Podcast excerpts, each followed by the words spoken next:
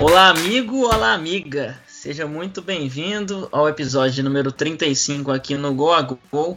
Meu nome é Henrique Salmazo, sou jornalista, estou aqui com vocês semanalmente nessa empreitada. Mais uma vez aqui vamos falar de futebol alemão, que foi pauta também no último episódio. E já vou chamar o Igor aqui, meu amigo, que esses dois times aí, por incrível que pareça, acho que quem não é cruzeirense não vai fazer essa ligação direta, mas o Cruzeirense especificamente não tem muitas boas lembranças dessas, dessas duas equipes, não, né? Olá, Henrique, olá, amigo, amiga, ouvinte, verdade, né? O Cruzeiro, nos seus dois títulos de Libertadores, foi jogar o Intercontinental contra esses dois e se fudeu muito, de uma forma bem notável, né? Não teve muita sorte nos confrontos. Em 97, inclusive, tentou montar um time só para o Mundial, praticamente Bebeto caiu de paraquedas aqui no Cruzeiro do nada e não deu muito certo. Mas é isso, né? Vamos falar aí de Bayern e Borussia para, por enquanto, fechar a nossa série de rivalidades marcantes, né? Já falamos de Real Madrid e Barcelona nos tempos de Mourinho e Guardiola, falamos de Cruzeiro e Atlético quando estavam dominando o cenário nacional ali em 2013 e 2014. E para fechar, foi escolha aí do nosso ouvinte, é, entre as opções lá, escolheram Borussia Dortmund e Bayern, que fizeram uma final continental lá em 2013, um momento importante para o futebol alemão. Então, vamos lá, né? A gente que tem vivido dias aí difíceis de, de acompanhar as notícias do Brasil, né? Tem hora que eu realmente eu ignoro que eu moro no Brasil e fico só dentro da minha casa, tanto pela quarentena quanto para não ter tanto contato com essas notícias, porque as coisas que a gente tem visto na na, na rua, nos protestos ultimamente, é a pergunta que não quer calar, né, Henrique? Fake news, é crime ou não é crime? O cidadão levou essa faixa, né? Fake, ele estava protestando contra a criminalização de fake news. Acho que foi a primeira vez que eu vi isso na minha vida, né? Mas é, é, é daí para pior, né? Isso quando não é faixa, sei lá, com acessório neonazi, uns, uns grupos de extermínio que eles não usam meio tão descarado assim, não, né? Coloca uns grupos de extermínio ali do leste europeu, ninguém conhece, mas felizmente a gente conhece muita gente que estuda essas coisas e estão sempre ali para apontar o dedo. Então, eu até indiquei uma vez aqui, aquele observatório da extrema-direita está fazendo um, um, trabalho muito legal nesses tempos. Infelizmente, são necessários esse tipo de estudo. Mas é isso aí. É, hoje vamos falar um pouquinho de futebol alemão de novo. Mas nosso último episódio a gente falou né, de futebol alemão agora, né? Nessa, nessa volta do futebol, mas agora a gente vai voltar quase 10 anos atrás, numa grande época da nossa vida. Vamos lá.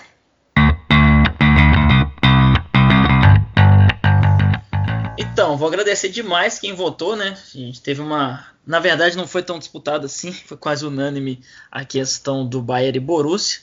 Então, mas a gente deu algumas opções legais também. Klopp e Guardiola a gente não, não descartou ainda de fazer, mas valeu demais aí quem interagiu, enfim. É, foi bem legal de fazer. É, antes de entrar de vez né, nessa pauta, e a gente vai ter um convidado legal aqui também para falar com mais propriedade, eu queria deixar uma questão aqui para o Igor, é, que me veio aqui assim, pouco antes de gravar o, episódio, que eu não sei até onde é coincidência ou até onde tem a ver, né? Porque todos os episódios que a gente fez dessa série de rivalidades, como o Igor falou, Cruzeiro Atlético 13 e 14, é, Barcelona e Real Madrid 11, 12 ali. Então, e agora é, o, o Bayern e Borussia nessa, nessa mesma época, né? 11, 12, 12 e 13. Então coincidiu, né? Foram todos na mesma época. Eu queria perguntar pro Igor, será que essa era uma época melhor do que as outras de se acompanhar, que o futebol estava, sei lá, vivendo grandes dias mesmo, ou foi coincidência? Ou então será que existe isso, uma época de acompanhar melhor do que a outra? Não sei. Vamos, o que, que você acha? Então, cara, eu acho que tem alguns pontos nisso, né? O primeiro, assim, é que pela nossa idade acaba sendo um pouco mais marcante justamente esse período, que é quando a gente começa consumir futebol igual louco, assim, né? A gente já vi futebol desde muito tempo. Eu lembro que em 2002 eu já assisti e tal, mas com mais propriedade mesmo assim. Acho que para todos nós é meio que ali a partir de 2008 e tal, e o auge ali em 2011 e 2014 nessa época ali. Então é meio que como que os nossos pais assim falam da década de 90 do futebol brasileiro, que para eles é algo que eles tratam com muito carinho, aquelas decisões históricas de campeonato em mata-mata e tal. O segundo ponto é que eu acho que, pessoalmente, eu concordo que era uma época assim melhor do futebol. Eu acho que principalmente pela presença de nomes tão grandes, né? Messi, Cristiano Ronaldo no auge, Robin, Ribéry, tinha um Neymar surgindo, tinha Ibrahimovic, Lewandowski, que a gente vai falar muito dele aqui hoje. Então eu acho que era uma época com jogadores muito, muito pesados e todos em seu auge na segunda metade da década, claro, tá sempre surgindo jogador novo e de talento aí, mas eu não vejo que os nomes surgiram com o mesmo peso que esses caras da que hoje já dá pra gente chamar de antiga geração, né, alcançaram. Então eu concordo nesse ponto que o futebol ali entre 2008 e 2014, vamos colocar ali na Copa do Mundo do Brasil, era melhor do que era hoje. O que não quer dizer que não aconteceram coisas marcantes nos últimos anos que daqui a algum tempo a gente vai falar sobre mas eu acho que o nível de futebol jogado naquela época, é, pelos jogadores que se tinha, é, é, dá essa impressão para a gente de que era algo muito disputado mais naquela época. Não sei como você vê. Era muita novidade, né? A gente sempre tem novidades, mas eu acho que Guardiola e Mourinho, somado com Messi Cristiano, que são, sei lá, top 10 nomes da história do futebol, acho que dá para falar, e todos ali surgindo, não surgindo, né, mas alcançando seu ápice e travando duelos históricos, era, era muito novo aquilo, a gente não estava tão acostumado.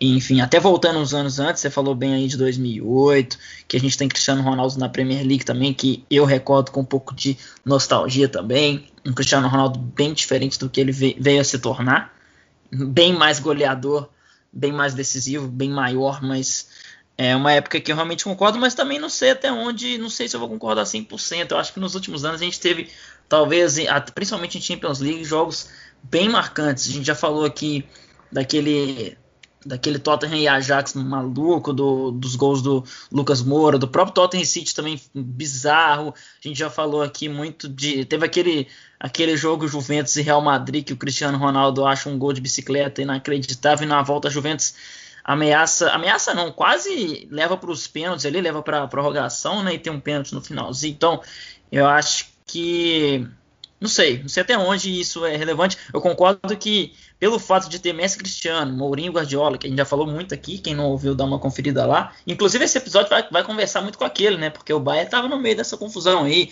disputou várias decisões de Champions League no mata-mata contra essas equipes, mas eu acho que é isso era muito novo. Mas eu acho que tem alguns, alguns contrapontos também. Por exemplo, a primeira metade da década de 10 ali, né? Sei lá, 2012, 13. O campeonato italiano era muito ruim. Muito ruim. Péssimo. Inclusive, hoje se tornou um campeonato bem mais legal de acompanhar. Acho que até eu gosto mais de acompanhar do que lá na Alemanha, por exemplo. Então, depois de anos históricos, de um Milan ganhando Champions, depois a Inter ganhando Champions, a gente tem um campeonato muito fraco, com, com Milan e Inter virando time de meio de tabela, com jogos vazios, enfim. Então, tinha coisa legal, mas eu acho que também teve alguns ciclos é, tristes, assim, e, difíceis para alguns, alguns países, para alguns jogadores, enfim. É o que a gente diz em muitos episódios aqui também, né? Que o futebol é de ciclos, né? Aí você fala isso da Itália, que de uma hora para outra o Milan e a Inter mudam de patamar dentro do campeonato italiano e ficam anos sem jogar uma Liga dos Campeões. O Milan ainda está até hoje. O Milan chegou a ser agora excluído né, de, de jogar a Europa League por questões financeiras e tal. É, e, aí você vê 2008 ali, 2009, como você disse, tem o, o, grande time do United ali, já quase no final da era Ferguson, né, que tinha o Tevez, cara, eu gosto muito de lembrar do Tevez ainda do United, porque depois ele vai para o City e também faz história, e depois ainda vai para a Juventus e você sabe muito bem que consegue uma temporada ali em altíssimo nível. Então o Tevez é um cara que jogou ali na Europa por quase sete anos num nível muito alto, né? Talvez até mais que isso, né? Ele em 2008 e 2015, não lembro exatamente quando ele saiu da Juventus, mas é uma época que sempre apela para nostalgia com a gente. E também tem o, o fator coincidência mesmo de que Messi, Cristiano Ronaldo, Robin, Ribéry estavam ali no auge da sua forma durante esses anos. Pois é, isso aí pode render uma, uma discussão para outro dia, mas realmente era uma época bem legal, principalmente como você falou, é, se você for recortar ali o final dos anos 2000, aí eu consigo concordar. Mas se só recortar ali 2011, 12, 13, não sei. Como eu disse, a Itália fica muito ruim, vários times, é, vários vários processos difíceis começam a acontecer. Mas é isso aí, né? Futebol é cíclico, a gente tá. Isso, a gente, em momento algum, acho que o Igor tentou dizer que hoje é ruim, pelo contrário, com certeza ele se emocionou com todos esses jogos que eu falei, mas beleza, né? Hoje o papo aqui é Borussia e Bayern nos anos 11, 12, 12, 13, e para isso a gente trouxe, né, o nosso amigo do podcast Muralha Amarela, que é o Bruno Povorelli, que ele veio falar uma palavrinha para a gente sobre essa rivalidade, sobre essa época e o que que isso ocasionou daí para frente, né? O que que essas, esses anos marcantes ocasionaram daí para frente? Vamos dar uma escutada. Fala pessoal, eu sou Bruno Povoleri, uma das mentes por trás do Muralha Amarela, e sobre essa rivalidade entre Borussia Dortmund e Bayern de Munique, pelo menos para minha geração, ele é algo que vem desde o bicampeonato da Bundesliga por parte do Dortmund nas temporadas 2010, 2011 e 2011, 2012. Que a partir daquele momento, o Bayern de Munique entendeu que existia um real rival dentro da Alemanha e futuramente se tornou um rival na Europa, como a gente teve a final da Champions League de 2012-2013, que pode ser considerado um ponto de partida para que essa rivalidade realmente se intensificasse. E também pode ser considerado, a gente pode dizer assim, como um marco para para o conhecimento do Borussia Dortmund a nível mundial nesse novo período do futebol, sendo que foi a partir daquela final que grande parte da torcida, pelo menos no Brasil, cresceu absurdamente, teve números que se alavancaram muito.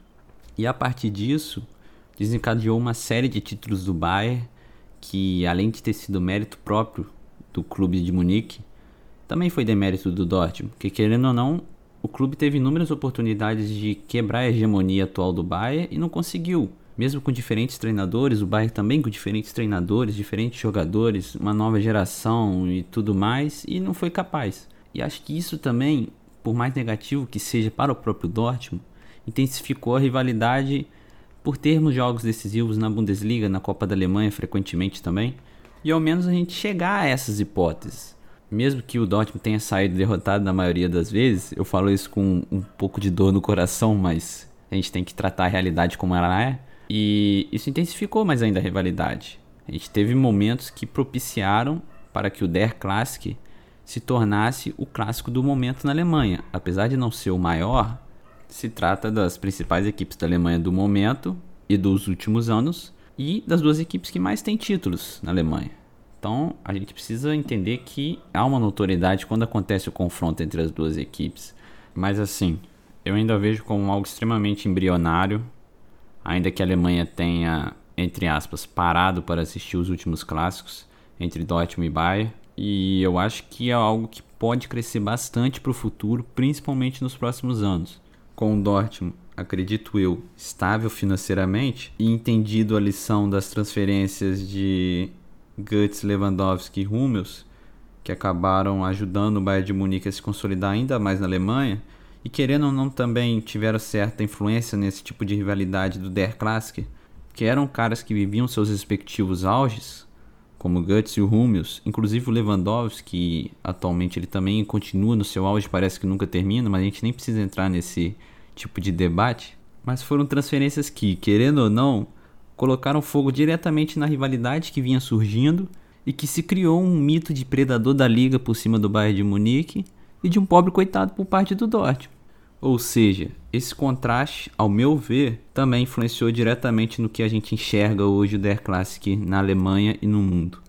É isso. Muito obrigado pelo convite. Nós do Muralha Amarela estamos sempre à disposição de vocês para o que precisarem. Tamo junto, é nós. Então é isso, né? Agradecer demais o Bruno pela participação. Também estamos à disposição caso precisem. A gente não tem tanta propriedade assim com futebol alemão, mas precisou de falar de futebol, a gente pesquisa, a gente corre atrás. Não só para participação, mas aqui também a gente faz um roteiro sempre bem é, com muito carinho. Então é isso, né, Igor? Eu acho que ele falou bem aí. A gente vai trazer alguns, alguns dados aí, mas esse fato do, do Dortmund ganhar, né? Dois, dois campeonatos seguidos é bem marcante ali para o Bayern falar, putz, agora a gente tem um novo, um novo não, né, um velho conhecido, mas uma, um novo adversário para a gente abrir o olho, né, e eles mal sabiam que se enfrentariam numa decisão de Liga dos Campeões, então acho que é, é bem legal começar falando sobre esses sobre o fato de que o Borussia chegou a ganhar dois, dois títulos seguidos ali, né? Pois é, exatamente, né, cara? Quando eu fui pesquisar para fazer o roteiro desse programa, isso me chamou a atenção na hora, que tipo, eu já sabia, claro, que o Borussia tinha ganhado dois títulos seguidos, mas aí eu fui lembrar, fui tentar lembrar se talvez em anos recentes o Bayern teria perdido dois campeonatos seguidos também, porque você consegue lembrar ali no final dos anos 2000 que alguns times mais aleatórios assim, né, ganharam a Bundesliga, né? Times bem legais, inclusive. Mas aí, quando eu fui pesquisar, eu realmente constatei que o Bayern não perdia dois títulos seguidos há muito tempo, né? A última vez que algum time da Alemanha havia vencido a Bundesliga duas vezes seguidas e não foi o Bayern, ou dois times randômicos também, né, aleatórios, sem ser um bicampeonato, foi o Borussia Dortmund próprio, lá em 94, 95 e 95, 96. Ou seja, já iam aí 15 anos com o Bayern ganhando pelo menos uma Bundesliga a cada dois anos, né? Esse é o time do Dortmund que acaba ficando na história, né? Além de ganhar essas duas Bundesligas, ainda vence a Champions no ano seguinte, em 97. Mas é isso, né? E como o Bruno também disse, isso ajuda muito na popularização do Dortmund aqui no, no Brasil, né? Achei interessante ele tocar nesse ponto, porque realmente é verdade, né? Tem alguns times que ficam com a alcunha de simpáticos, né? E o Dortmund talvez seja o pioneiro nisso. Eu lembro que teve uma mobilização muito grande na torcida do Dortmund na final da Champions, né, que vai ser o último jogo que a gente vai falar aqui, muito pelo Bayern ter contratado o Götze, outro assunto que a gente vai reservar um bom número de minutos aqui para falar. E acaba que o Bayern fica com aquela imagem de ser o, o time, um time mau caráter, né, entre aspas, assim, que gosta de tirar o, os talentos dos seus rivais para enfraquecer a concorrência. E o Dortmund surfou nisso aí para virar um dos times mais populares aqui da Europa no Brasil. Se não me falha a memória, no ano dois, na temporada 2006-7, o Stuttgart ganhou com Mário Gomes e Sami Khedira. Não sei se você vai se lembrar, um time simpaticíssimo, como você disse aí na segunda metade dos anos 2000, é, tinha, tinha uma, uma variedade mais legal ali de campeões. Um deles foi o Stuttgart de Sami Khedira, time muito legal. Sami Khedira um vencedor, né? Para todo lugar que vai ganha, ganha campeonato, já ganhou o campeonato alemão, já ganhou Champions League, já ganhou Copa do Mundo, já ganhou lá, lá na Itália nem precisa falar tudo que ele já ganhou. É, mas beleza, então vamos lá, né? Vamos falar. É, Também tem o Wolfsburg do Wolfsburg do grafite do Diego, também sim, ganha nessa época. Sim, timaço também. Muito legal é, essa época aí. É, como, e ela tá nesse, nesse recorte que você fala, né, de 2007, 8, 9, 10, 11, 12. Então, muito bom. É, o Klopp, figura muito conhecida, principalmente agora, mas nessa época não tanto. O Klopp, ele chega no Borussia em 2008 e ele fica lá, né, até, até essa época histórica que a gente vai falar.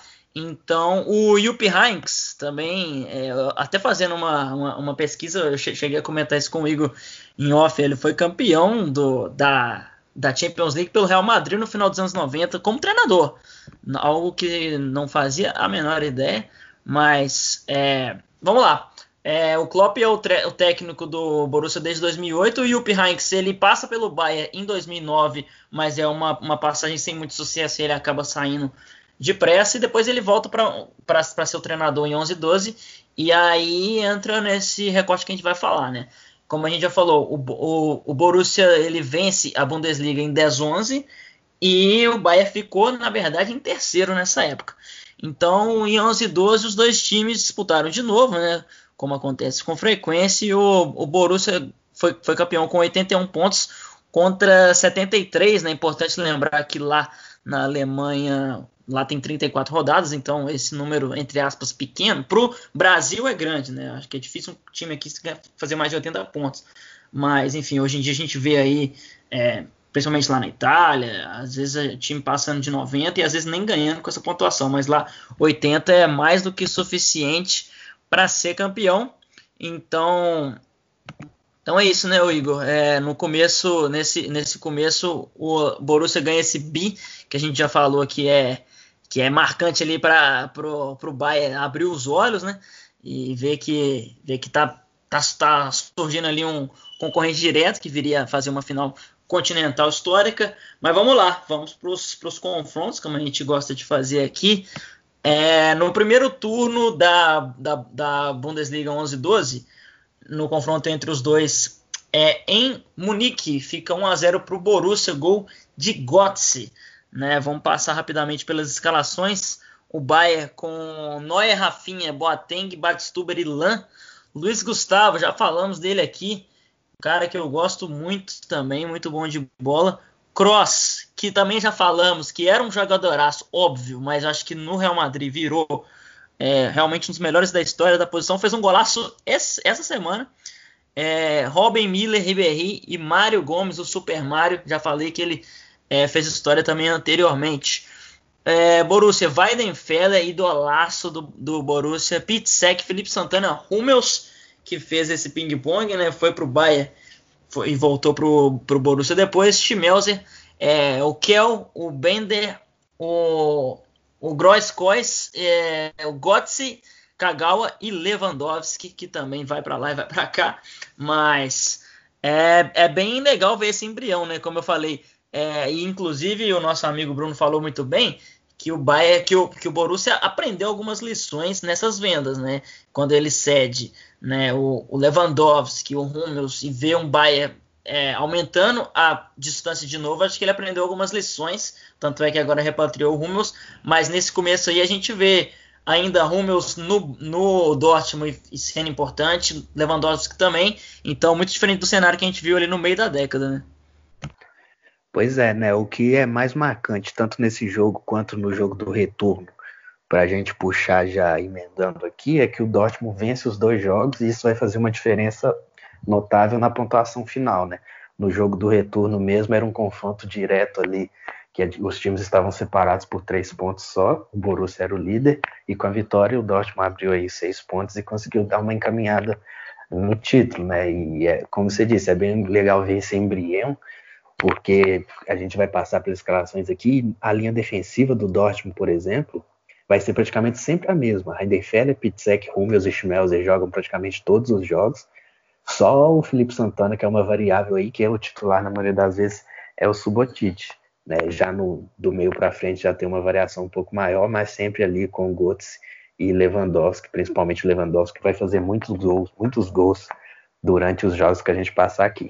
Já passando para o jogo do retorno, é, Dortmund 1, Bayern 0, também 1 a 0, né, gol de Lewandowski, num jogo em que o Robin errou pênalti. Né, e é interessante falar isso porque vai respingar em algo que a gente vai concluir lá na frente, né? Que o Robin tinha aquele estigma de pipoqueiro, né? Que era o cara que errou um gol feito na Copa do Mundo de 2010, era um cara que errou esse pênalti nesse jogo importante. É um cara que errou pênalti na final da Champions em casa contra o Chelsea. Né? E aí ele vem esse estigma de pipoqueiro que vira uma história de superação no ano seguinte com um gol decisivo na final da Champions. Né? Mas passando pelas escalações, vai ver que muda pouca coisa. O Dortmund veio de Heidenfeller, Pitzek, Subotic, Hummels e Schmelzer, né, como eu disse. O Sebastian Kell. Gundogan, nesse jogo já temos Gundogan. Kuba, Groskreuz e Kagawa com Lewandowski comandando o ataque. Né? O Bayern com Neuer, Lan, já de volta para a lateral direita, Boateng, Batstuber e Alaba, Luiz Gustavo, Cross também, Robin, Robin, Miller e Ribéry e o Mário Gomes na frente. Né? Então, além disso tudo que eu falei, outra coisa que chama atenção nesses jogos é a urgência do Schweinsteiger, né? Um cara que sei que teve muita bola, muito talento, mas acaba que sofre com algumas lesões e também tinha uma questão de encaixe, né? Nos próximos jogos a gente vai ver ele titular e junto com o Cross e com outro volante, né? Na maioria das vezes o Luiz Gustavo, e aí dependia de uma lesão do Ribéry ou alguém ficava no banco para esses três formarem uma trinca ali no meio campo. Legal demais, então vamos para a Copa, né? Para a Copa da Alemanha, a famosa Pokal, né? Que em 2011 e 12 as duas equipes se enfrentaram na decisão e o Borussia também conseguiu a vitória 5 a 2 né? Então vamos passar também pelas escalações. O Borussia com Weidenfeller, Pitzek, Subotic, Hummels e Schmelzer, Kel, Gundogan, Igor conhece bem também. Cuba, é, o Groskreuz, Kagal e Lewandowski. É, o Bayern com Neuerland, Boateng, Batstuber e Alaba, Luiz Gustavo Cross, Robin Schweinsteiger, Ribéry, Mário Gomes. Também não muda tanto, mas é, os gols foram de Kagawa, Hummels, Cara, Lewandowski, três gols e Robin Ribéry para o Bayern. É incrível, né? Como que nesses jogos, não só nesses jogos, né? Mas como que em territórios alemães o Lewandowski não tem dó nenhuma de empilhar gols, né? Não, é, fazendo o roteiro desse episódio e levantando todos os gols, eu fiquei de cara. E que a gente vive num ano agora, né, 2020, temporada 19 e 20, é, que o Lewandowski também está empilhando gols, vai, deve, vai passar fácil de 40 na temporada, se já não passou, né, não tocou o número aqui agora, que ele é um dos favoritos à bola de ouro, né, se caso tenha esse ano, é, o bola de ouro e o FIFA Best, ele é um dos favoritos e é uma pergunta que eu até ia fazer no final, mas acho que já dá para pegar essa deixa aí dos três gols numa final de Copa da Alemanha. É, será que a gente, será que o Lewandowski chega a ser subestimado? Porque tem os motivos para a gente cobrar ele, né? Que é sua performance em Liga dos Campeões desde aquela tempo, desde aquela, desde que ele foi para o Bayern, né? Não é das melhores, né? E não é só ele que é cobrado por isso, então é uma cobrança justa, né? O Ibrahimovic foi cobrado por isso, o Agüero é cobrado por isso, o próprio Messi é cobrado por isso já nos últimos anos, já que já está há cinco anos sem vencer Champions com o Barça, mas tipo, será que o Lewandowski é subestimado? Será que a gente é justo com o Lewandowski? Ele não pegaria tal. Será que ele não é o melhor centroavante aí desses últimos dez anos, junto com Soares, Benzema, acima de Agüero, Ibrahimovic? Então eu, eu realmente me perguntei isso, prestando atenção nessas estatísticas e no que ele fez nesses jogos com, com o Bayern e depois faria também pelo Bayern, né? Pois é, eu acho que eu não sei se subestimado é a palavra certa, mas eu acho que a galera poderia olhar de, de, de, encarar de outra maneira mesmo, porque às vezes o pessoal endoida muito com a questão da Champions, né? Tem que ser decisivo em Champions, em Champions, em Champions, e acaba negligenciando que, porra, Borussia e Bayern é um jogo gigantesco, e fazer gol semanalmente na Alemanha, que muita gente fala que é fácil, é, é fácil, é fácil, é fácil, mas é, é só ele que tá fazendo. Então, isso acontece também em outras, em outras ligas. Ah, é, enfim, se cobra com justiça de se decidir em jogos realmente grandes, mas quantos são jogos grandes? São três jogos por ano que é grande, se você for levar em consideração isso, né? Que é só, sei lá, pegar o Real Madrid, o Barcelona e um, um terceiro, uma terceira via aí. Então, é, eu acho que se você olhar semanalmente, acho que a gente pode colocar um jogo, jogos como esses Pode não, com certeza tem que colocar jogos como esse como decisivo.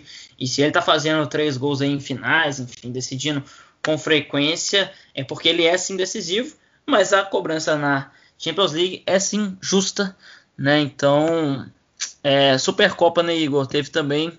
É, vamos lá. Pois é, né? Só um asterisco antes, né? Sobre esse time do Borussia, a gente chegou a falar dele no nosso episódio sobre equipes simpáticas, né, ali do, da, dos anos 10, né, e a gente não colocou o time da Champions justamente porque, né, um time finalista de Champions não chega a ser uma surpresa, a gente colocou o time bicampeão da Bundesliga e como grande estrela ao lado do Lewandowski era o Kagawa, né, Shinji Kagawa, japonês, que depois foi para o Manchester United e não conseguiu mais encontrar seu futebol, então fica essa lembrança aí para o Kagawa que teve bons momentos ali em território alemão e também destacar como nesse jogo da final o Schweinsteiger foi titular, né? Eu que tinha acabado de falar ali que ele não jogou as duas partidas da Bundesliga, já nesse jogo foi titular com o Miller, Thomas Miller ficando de fora. Miller que nessa época jogava muita bola, né? Ele que surge ali em 2010 na Copa do Mundo. Eu pelo menos descobri ele em 2010 como ponta direita, mas rapidamente vira ali um jogador de chegada, né? Um ponta de lança que joga ali por trás do centroavante. Goulart pra... com grife, né? É, exatamente, é o Goulart alemão. E até para abrir espaço de vez para Robin Ribéry jogarem pelos lados, né? Bom, mas aí chega 12 13 e um Dortmund já com Marco Reus, né, que chegou do Borussia Mönchengladbach com hype, né, era o grande jovem ali da época e chega bem ao Borussia. E, e o Bayern com o Jupp Heynckes já com um trabalho um pouco mais consolidado depois de passar um pouco de aperto aí nessa primeira temporada, né? É, Supercopa, jogo ali geralmente de estreia de temporada, então não dá para levar muito a sério, mas o Bayern vence com, por 2 a 1 um, gols de Mandzukic e Thomas Miller e, para variar, Lewandowski descontou para o Borussia Dortmund. Né? O Bayern foi de Neuer, Lam, Boateng, Dante, conhece os alemães, e o Henry Kahn Não me lembrava que o Henrique Kahn tinha uma passagem pelo Bayern, inclusive.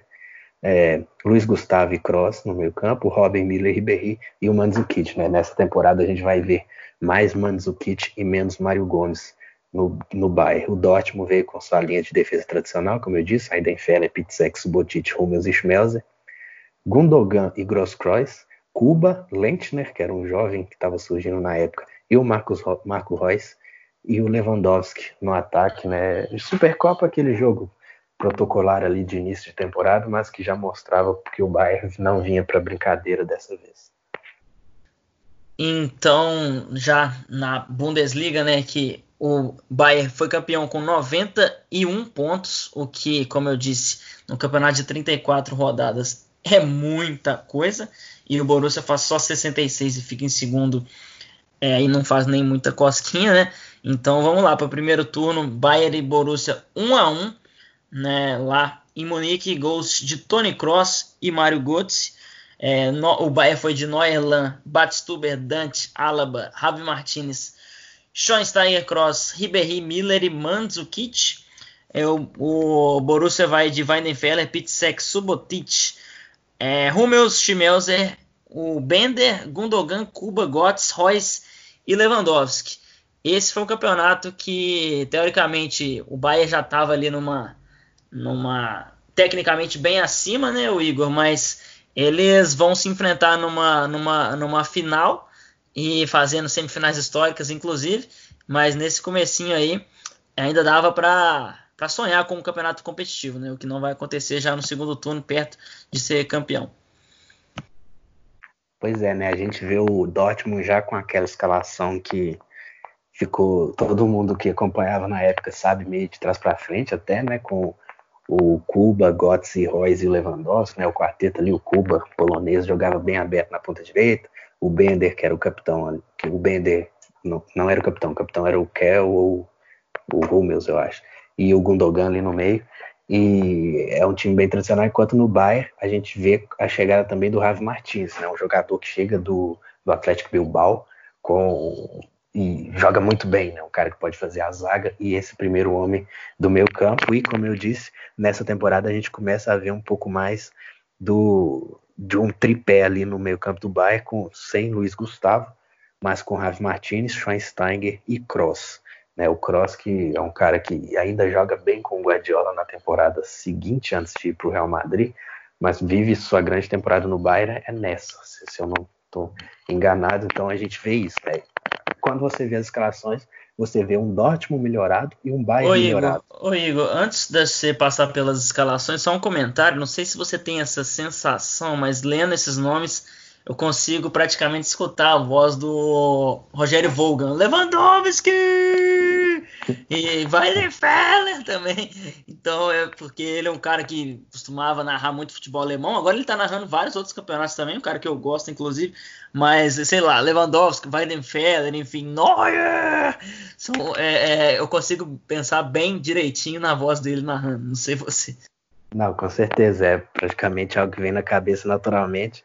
E também Lewandowski, daquele jogo que ele fez cinco gols em 10 minutos, você deve lembrar também que foi uma loucura danada e também narrado pelo Rogério Voga, né? Uma grande voz aí da narração brasileira. Mas é isso, né? Esse é o primeiro turno da Bundesliga, né? Ali o Bayern já estava na frente. No segundo turno a gente vai ver que o Bayern já era campeão, inclusive, mas antes de chegar lá, os times se enfrentaram de novo pela Copa da Alemanha, mas dessa vez nas quartas de final, né?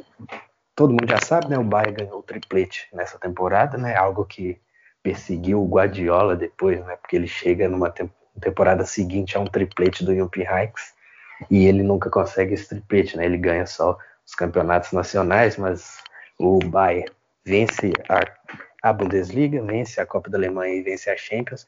Na Copa da Alemanha enfrenta o Dortmund nas quartas de final, vence por 1 a 0 gol do Robin, né? Robin já iniciando aí seu caminho de redenção contra o estigma de pipoqueiro né, e nesse jogo o Bayern foi com Neuer, Lan, Van Buiten, Dante e Alaba. Né? Outra coisa que a gente percebe aqui é a ausência do Boateng nesses, nesses jogos.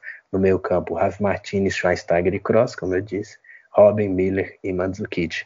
Enquanto o Dortmund foi com Heidefer, Pitzek, Felipe Santana e Subotic. Schmelzer, Bender, Gundogan, Grosskreuz, Götze, Marco Reus e Lewandowski, né? Bayern que na final enfrentou o Stuttgart, venceu também por 1 a 0 e se sagrou campeão da Copa da Alemanha. Legal demais. No segundo turno acontece um jogo que, na verdade, não, não valia nada, mas o clima já era de muita tensão. Por quê?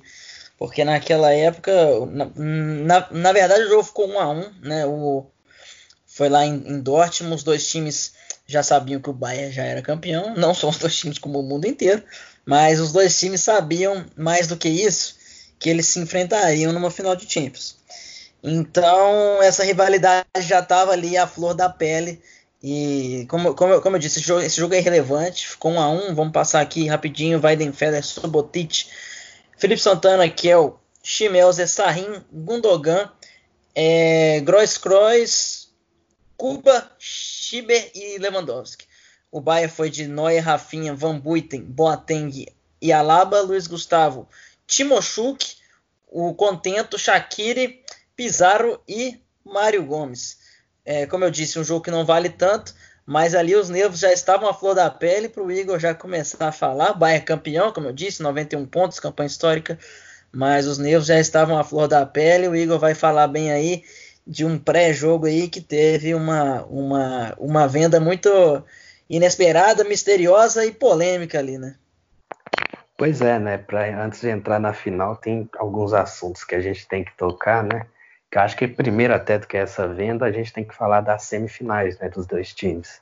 Né, o Dortmund enfrenta o Real Madrid, que vinha ali com uma sede por uma final europeia, né, com, com o Mourinho e tudo mais, e consegue uma vitória por 4 a 1 no jogo de ida com quatro gols do Lewandowski. Né, essa atuação meio que assombra ele até hoje, porque ele nunca cons conseguiu repetir algo parecido e dificilmente vai conseguir, né, né? Todo dia que você faz quatro gols no maior campeão europeu, enquanto o Bayern passa o carro também no Barcelona, na época comandado já por Tito Villanova, é uma temporada ali que talvez seja a pior temporada do Messi no Barça, por mais que no início dessa temporada é aquela início de temporada e final de ano, ali em 2012, que eles conseguem alcançar os 91 gols eh, no ano corrido, mas acaba que é uma temporada que quando vira ele começa a sofrer com algumas lesões, é, tem aqueles episódios que ele vomitava e tudo mais, e o Bayern se aproveita muito bem disso para fazer 4 a 0 em Munique e 3 a 0 na Catalunha, né, fazendo o um agregado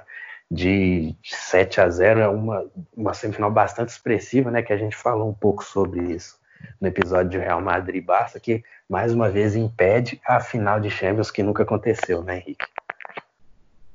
Pois é, né? E quando você fala de futebol europeu, ali, principalmente nessa época, ou nesse século, na verdade, mas principalmente nessa época, é, que a gente já falou, 2010, 11, 12, a gente vai sempre pensar em futebol europeu como Messi Cristiano, como principalmente Real Madrid e Barcelona. E nessa época a gente vai ter uma final nacional de dois rivais históricos é, destruindo Barcelona e Real Madrid. Né? Na verdade, o Real Madrid não foi, o, Real Madrid competiu no jogo da volta, né? Chegou a fazer 2 a 0 também, mas não conseguiu passar. Mas enfim, é, são, é, uma, é uma final que os dois chegam com muita, com muita autoridade, né? Não é, não é todo dia que você elimina o Barcelona do Messi, não é todo dia que você elimina o Real Madrid do, do Cristiano Ronaldo. Ou seja, numa época em que se falava muito de Real Madrid e Cristiano, de Barcelona e Messi, desses times, os dois não quiseram nem saber passaram o carro e não quiser e não ligaram para essa final que até hoje não, não aconteceu. Na verdade, não tem tanta esperança de acontecer mais. Mas numa época que os, os, os holofotes, é, claro, os holofotes estavam em cima desses dois times também, que eram muito importantes, mas é, os grande, o grande debate né, era Barcelona e Real Madrid, enfim, Messi Cristiano. Os dois não quiseram saber e atropelaram ali chegaram na final com muita autoridade. Né? Eu acho que é, não dá para falar em decepção, porque quando você.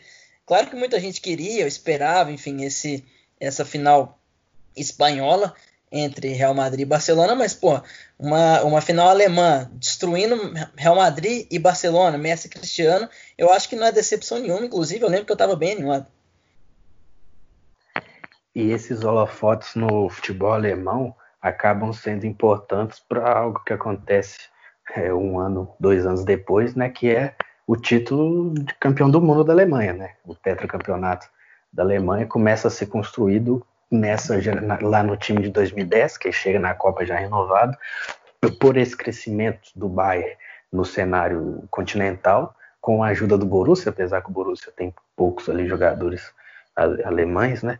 Mas isso também é importante para esse título da, da Copa do Mundo do Bayern, da Alemanha, perdão, porque os dois times voltam a ter protagonismo no cenário continental e depois ainda contam com a ajuda do Guardiola, que chega no Bayern na temporada antecedente à Copa do Mundo para mudar ali um pouco do estilo de jogo e influenciar também o trabalho do Joachim Low. Né? E por falar em Copa do Mundo, Alemanha, Borussia e Bayern, a gente fala do Götze, né, que foi o autor do gol do título da Alemanha no Maracanã, e que antes dessa decisão da Champions, que a gente vai falar das escalações já já, ele teve sua venda do Dortmund ao Bayern anunciada, né, que cara, é uma das situações mais mal conduzidas que eu já vi na história do futebol e fica difícil não achar que foi justamente para desestabilizar o Dortmund por parte do Bayern, né? Porque é uma coisa que mesmo que tivesse garantido ali, não tinha por que virar público do jeito que foi, tanto que o Götze não é titular na final,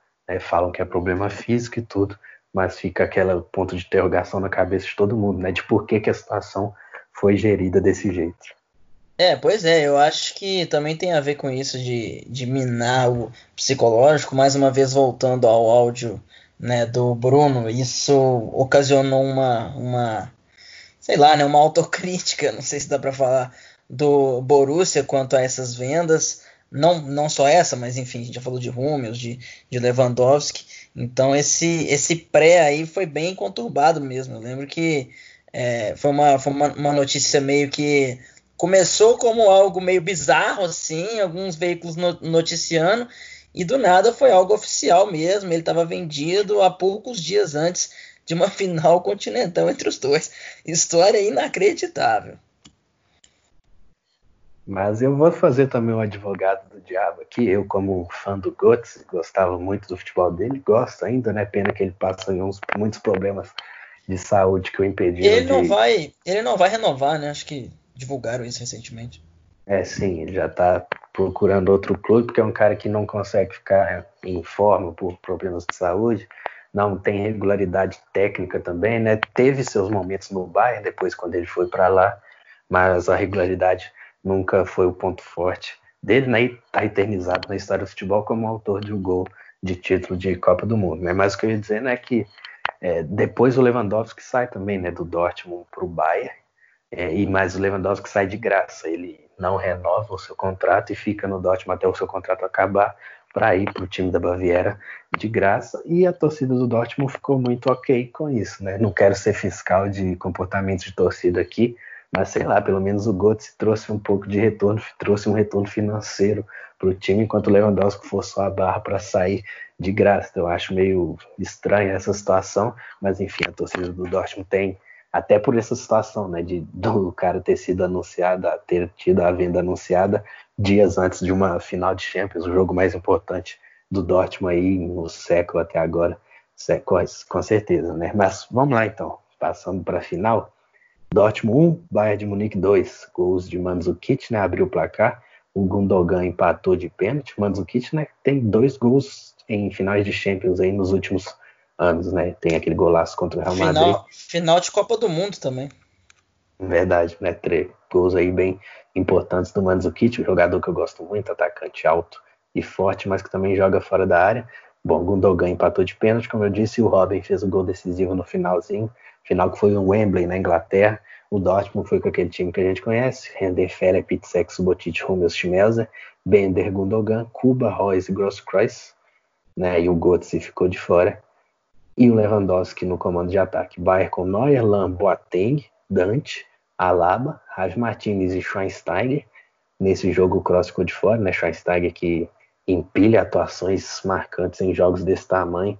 Né? Eu lembro até hoje da partida que ele fez no Maracanã na final da Copa contra a Argentina. Foi um leão dentro de campo, saiu sangrando e tudo mais. É, Robin, Miller, Ribéry e Mandzukic, né? Então esse foi o, Dor, o Bayern campeão europeu com o Jupp Heynckes selando aí o triplete que o Bayern persegue até hoje, né? Tem vários títulos aí vai confirmar o oitavo título seguido de Bundesliga aí nos próximos dias. A Copa da Alemanha já oferece um pouco mais de resistência, mas está na final de novo. E é o grande favorito até agora para a Champions pelo futebol que tem jogado em cooperação aos seus concorrentes. Né? Então a gente pode estar perto aí, talvez, de ver o, o Bayern repetir esse triplete que não conseguiu com o Guardiola, não conseguiu quando o Heynckes voltou também né, ao Bayern na temporada passada.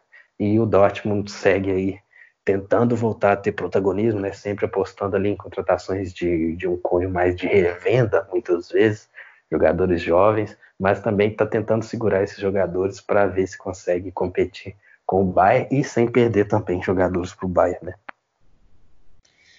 Mas eu acho que recentemente eles. Claro que essa, essa filosofia do, do Borussia é muito forte de, de contratar jogadores jovens. Jovens mesmo, né? 17, 18 anos, lá já é titular. Mas eles contratam Henrican, por exemplo, o Hummels repatriado agora já é bem é, um dos líderes da equipe, enfim.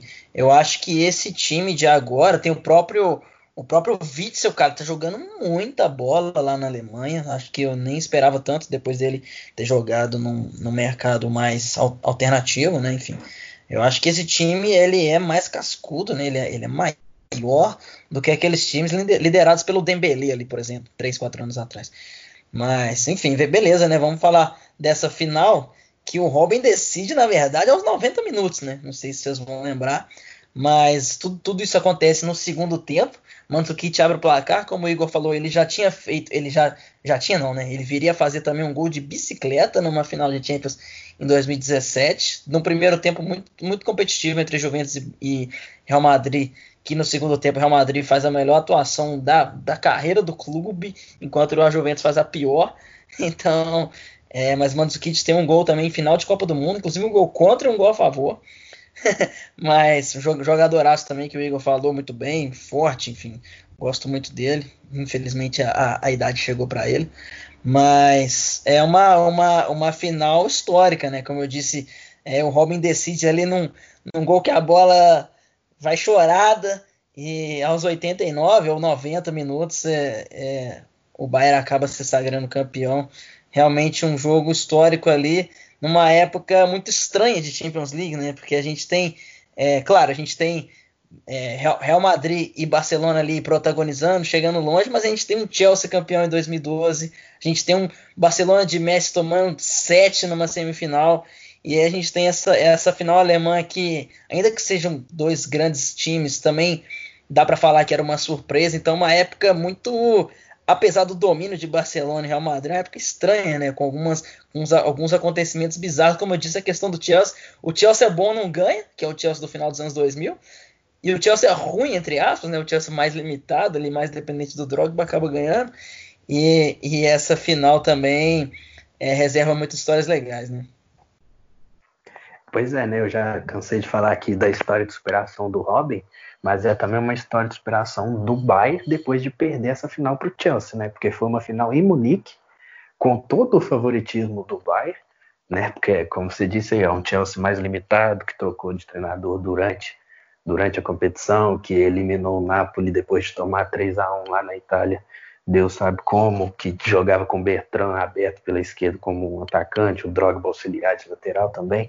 Então era um favoritismo muito grande do Bayern, que perseguia esse título de Champions já há um bom tempo, mas que perde em casa trauma, de forma traumática, errando um pênalti na prorrogação, inclusive, enquanto e na temporada seguinte consegue esse título, né, que é bem marcante é, quando você pensa numa final com o Borussia e não com o Real e Barça, você pode pensar talvez num peso menor, mas pelo contrário, pela rivalidade e pelo ter feito o que fez com o Barça na semifinal, é, acaba que é um título aí bem histórico e marcante para o Bayern para selar essa geração de Robin e Ribéry que realmente merecia um, um, título desse tamanho, né? O Ribéry que chega a ganhar o prêmio de melhor da Europa, né? É, nessa temporada é, o, fica muito expedido pela bola de ouro dele também, nessa época, é, Robin um pouco menos, mas principalmente Ribéry, né, porque acaba que é uma época que o, que o Messi está um pouco abaixo, e o Cristiano Ronaldo também não se destaca na Copa do Mundo do ano seguinte, por exemplo, então acaba que abre espaço para tentar pelo menos uma competição pela, pelo posto de melhor do mundo e o Ribéry consegue papar ali pelo menos um prêmio de melhor da Europa, né? O prêmio de melhor jogador da UEFA. Então ficamos assim, né? Época muito boa, como a gente já falou. Inclusive, quem quiser comentar ali na gente, com a gente né, nas redes sociais, arroba GoAGOPod, o que, que vocês acham dessa, desse debate? Existe uma época melhor do que a outra? Será que essa época aí, 2009, 10, 11, 12, 13, era realmente uma das melhores épocas de se acompanhar? Era melhor do que hoje ou não? Ou é mais saudosismo da nossa parte? Eu não consigo ignorar essa parte mais parcial, né? Como o Igor falou, a gente tinha ali pelo, pelo menos eu e ele, né, nascemos em 96, a gente tinha ali nossos 15, 16 anos, então a gente estava ali na época de consumir futebol. Não, não que mudou tanto hoje, né, 10 anos depois, mas a gente estava na época de consumir futebol de maneira muito compulsiva. Então, talvez isso pese também, mas comenta com a gente o que, que vocês acham, quais as suas lembranças, né, afetivas dessa época, se você torce pro Bayern, você torce pro Borussia, você torce pro, pro Barcelona e pro Real Madrid, ficou puto dessas, dessas eliminações, essa, essa final que não aconteceu, fala aí com a gente. E é isso, né, Igor? Época, época marcante demais, como eu disse, acho que tem esse pouco, essa parcialidade da nossa idade, da nossa... De, uma, de ser uma fase que a gente estava mais descobrindo as coisas, enfim, e criando maior consciência, né? Ao contrário de, como você falou, 2002, 2003 Inclusive o Cruzeiro ganha a Tríplice Coroa, que eu me lembro muito bem, mas eu não tinha muita noção o que, que era volante, meio de campo, enfim. Nessa época a gente consegue acompanhar de maneira, de maneira, enfim, assídua, mas também entender, analisar, criticar. Então acho que mistura as duas coisas e a gente acaba ficando maravilhado com aquilo tudo, né? Pois é, né? E mistura com outras coisas também, da gente ver de hoje como que a gente sabia até menos de futebol na época também é, como a gente via com os outros olhos, e mesmo assim a gente vê aquilo sem perder o, o tato, né, sem perder a emoção. É, hoje a gente discute muito como que, uh, o, pelo menos eu falo isso, tenho isso muito comigo, como que o jeito de se ver o futebol ele vai mudando de uma época para outra, você vai ganhando maturidade para fazer a análise, pelo menos todo mundo deveria ganhar. Né? O jeito que eu analisava o futebol na época é muito diferente do jeito que eu analiso hoje, mas nem por isso eu vou ter um anacronismo de falar que naquela época as coisas eram ruins ou que, que eu não sabia nada de futebol naquela época. Não é questão de ciclos mesmo, e é questão de ter a maturidade de saber analisar as coisas e de ter o emocional, porque era impossível. E respeitar, né? E respeitar o momento que a gente, como nós mesmos, não o futebol, mas nós estávamos passando na época, né? Respeitar os nossos sentimentos da época. Sim, exatamente, né? Tipo, é a primeira vez um que a gente tá vendo. puro, né? Um sentimento bem honesto, bem, bem verdadeiro. É, pois é, tipo, eu acho que todo mundo lembra daquela tarde de terça-feira que o Lewandowski fez quatro gols no, Real Madrid. Tipo, algo, algo que eu nunca vou esquecer. Eu lembro de onde eu estava vendo o jogo, de como é que foi minha reação. Realmente é uma das, das de Champions mais marcantes da minha vida. É, e eu acho que é isso, né? Você respeita e se emociona, mesmo sabendo que hoje você veria talvez de outra forma e questão de maturidade mesmo. Acho que a gente fica por aqui, né? Agradecer quem, quem voltou lá, quem acompanhou os três episódios dessa série. Não estamos encerrando definitivamente, mas pelo menos por enquanto acho que sim. E quem quiser opinar aí, que tipo de, de rivalidade que a gente pode trazer para cá, se talvez ir contra essa maré e buscar alguma coisa mais antiga, do início da década, dos anos 90 no Brasil, mesmo que exija um pouco mais de pesquisa da nossa parte, será um prazer aí atender a quem escuta a gente. É isso aí, mandar um abraço pro meu eterno amigo Rafael Maroca, meu irmão, que a gente assistia esses jogos juntos. E não me orgulho tanto de falar, mas a gente matava a aula da tarde com certa frequência para ver os jogos. Então me lembro muito bem de, de matar várias aulas de, da, da tarde que a gente tinha, né? para ver esses jogos de Champions League ali 2013, 2012, enfim. É época bem Nossa, saudável. Tem uma história muito boa disso. Que. Eu fazia, eu fazia o cursinho ali em 2014 e o cursinho, pelo menos que eu conheço, geralmente é meio avacalhado, né? Não tem chamada, você pode sair e tudo mais. Mas o que eu fazia especificamente tinha lista de presença e tudo, era coisa mais séria, assim. E aí nas semifinais daquela Champions, né? Teve aquele Atlético de Madrid Chelsea, que foi um confronto muito bacana, por exemplo. É, eu faltei na terça e na quarta das semifinais dos jogos de volta. E aí, quando chega na quarta noite, ligam aqui para casa e falam para minha mãe que eu não estava indo no cursinho. E aí o caldo entornou pro meu lado, mas valeu a pena, eu acho. Deu tudo certo no final. Motivo justo, motivo justo. Então, é época muito legal. É isso aí, agradecer quem ouviu aí. Como eu disse, comenta desses debates que a gente teve, de épocas, de jogadores, enfim. Segue a gente, arroba GoAGoPod, tanto no Twitter quanto no Instagram. Vamos para a dica. Pois é, todo final de episódio a gente dá algumas dicas aqui, né, sobre conteúdos para vocês consumirem, dos mais variados temas. Acho que se você fizer uma maratona aí nos últimos 5, 10 minutos de cada episódio, você vai ter mais de, sei lá, 100, 200 é, coisa para ler, para assistir, enfim.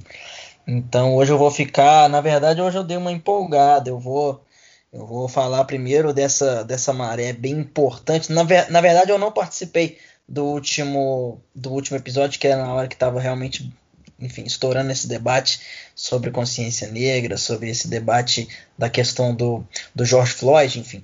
Mas hoje eu vou, vou re, re, reservar alguns alguns conteúdos sobre esse debate, eu tô lendo, tô quase acabando a autobiografia da Angela Davis. Muitos de vocês compartilham uma, frases dela, enfim, que talvez vocês nem saibam é, que é dela, né? Principalmente aquela não basta ser só, só não ser racista, você tem que ser antirracista. Angela Davis é militante norte-americana. Ela, enfim, foi, foi, foi presa política no, nos Estados Unidos numa época em que a segregação com os negros lá era muito pesada, era, era institucionalizada, era, uma, era uma, uma, uma escravidão ali dos tempos modernos. Então, e como esse, esse livro, hoje ela tem seus mais de 70 anos, acredito, mas esse livro é quando ela tinha 28. Então é no olho do furacão ali, partido dos Panteras Negras, né? Então, vários desses debates ali enquanto o pau estava quebrando. Então, você consegue ver o ódio dela ali, relatos bem intensos ali, ela, ela, na, ela na prisão, é, enfim, situações tenebrosas ali, dormindo no meio de rato. Então, é, para a gente entender que essa repressão, quando, quando, a gente fala né, que existe racismo contra branco, sei lá, é, é, é, lendo esse tipo de, de, de, de, revelação, acho que fica muito mais claro, se é que não está até hoje, que o motivo de, de existir essa. De, o, o, o, motivo desse debate não ser fundado é porque os negros eram literalmente excluídos de, de, participar de qualquer tipo de debate, de ser votado. Tinha, tinha lugar, era, era tinha, sei lá, bebedouro para pessoas de cor, coisas do tipo. Então, algo medonho e que está numa realidade bem próxima da nossa. Angela Davis está tá viva até hoje e passou por tudo isso. Livro bem legal. Vou também indicar o livro Vozes da Vozes de Resistência sobre o genocídio negro, que é, na verdade, um livro recente, é um livro brasileiro, que é literalmente algumas, alguns relatos de, de pessoas envolvidas nesse debate, pessoas negros, negros e negras, né? Então, são vários, várias pessoas diferentes, um livro que não tem uma sequência cronológica, então você pode ler um ali, depois ler outro, não precisa, não tem tanto compromisso, e está disponível é, de maneira online, né, na editora Elefante. Só pesquisar ali, é, é, Voz de Resistência contra o Genocídio Negro no Google, que você consegue achar esse, esse PDF fácil. Eu, eu tenho o livro físico, na verdade, eu não costumo ler muito na internet, mas para quem quiser, conteúdo muito fácil e muito importante para esses tempos. Né? Então, mais uma dica aqui sobre leitura também, na verdade, passando para o futebol agora. Eu vou indicar o Ponteiro Esquerdo fez uma, um, um concurso de contos sobre futebol, né? contos fictícios mesmo. Teve acho que mais de 200 contos inscritos ali, várias chaves diferentes, disputa, semifinal. Então, é, eu não tive tempo de ler tudo, e não, 200 contos dá para fazer mais do que um livro, né? Mas eu reservei alguns minutos ali por semana para ler alguns realmente sensacionais. O, o conto vencedor de todos lá chama El Potro del Faro, bicho. Sensacional, um conto que se passa em Montevidéu né, sobre, no, enfim, no, no, no Uruguai, um texto muito bem escrito, e tem, e tem vários outros também que vale muito a pena. Como eu, como eu disse, são 200 contos, então quem é, leitura sobre futebol aí não, não, vai, não vai faltar no futebol contado, imaginado e criativo. Então, mais sobre futebol, juro que agora é a última. Os nossos, os nossos amigos que já participaram aqui, né? O Guilherme Bianchini estava aqui é, no último episódio E o nosso amigo Daniel também participou num episódio mais antigo que a gente fala sobre a Atalanta e o Retafe. Os dois estão com um projeto novo aí, que é um podcast também sobre o futebol espanhol, que é o Zapataço, né? Arroba Zapatazo com Z no começo, no arroba Zapatazo pod, P-O-D, no Twitter. Vale a pena demais acompanhar. Eles já fizeram o primeiro episódio, que é sobre a rivalidade entre Betis e Sevilla, né? A rivalidade né, do, da cidade de Sevilla ali em Andaluzia, na Espanha, com participação do grande Marcos Assunção, ele mesmo, que chegou a jogar no Palmeiras. Então, vale a pena demais acompanhar. Eles falaram que vão usar lá semanalmente, fazer análise das, das rodadas, fazer alguns, alguns episódios mais atemporais, como esse, dessa, dessa rivalidade desses dois grandes times, que se enfrentaram recentemente, inclusive, num jogo bem legal.